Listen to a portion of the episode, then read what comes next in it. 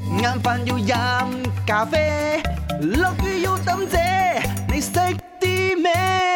你識啲咩？喂，你識啲乜嘢？我哋去咗呢個 England，去英國。佢英國咧最近大鑊啦，全球性都係咁噶啦，就係通貨膨脹啦。唔你止嗰輪英嗰國，我哋呢度都 大鑊日喎。四點六啊，啊，六幾啊？OK，我 OK 哋講緊嘅就係 啊，英國嘅研究通貨膨脹會導致有啲乜嘢 new norm 咧？係啦，咁啊而家已經進行緊嘅啦，好多年輕人寧願咁去生活嘅。A 就係誒唔上網，B 就係捱餓，定係 C 咧唔升學。我哋呢啲一定係揀 C，嗯因為我哋呢啲係升摁學啊啲 級級跌咗啦，就唔會再諗到升學，咁你亦都站冇在影響，嗯反而唔可以冇望，唔可以唔冇上飯網，食唔可以捱餓，捱餓好可憐嘅，成身震嘅冇嘢食。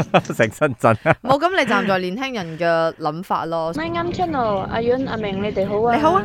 面對通貨膨脹嘅問題，梗係選擇買少啲嘢啦。嗯，跟住點樣窮都好，都唔可以選擇窮讀書。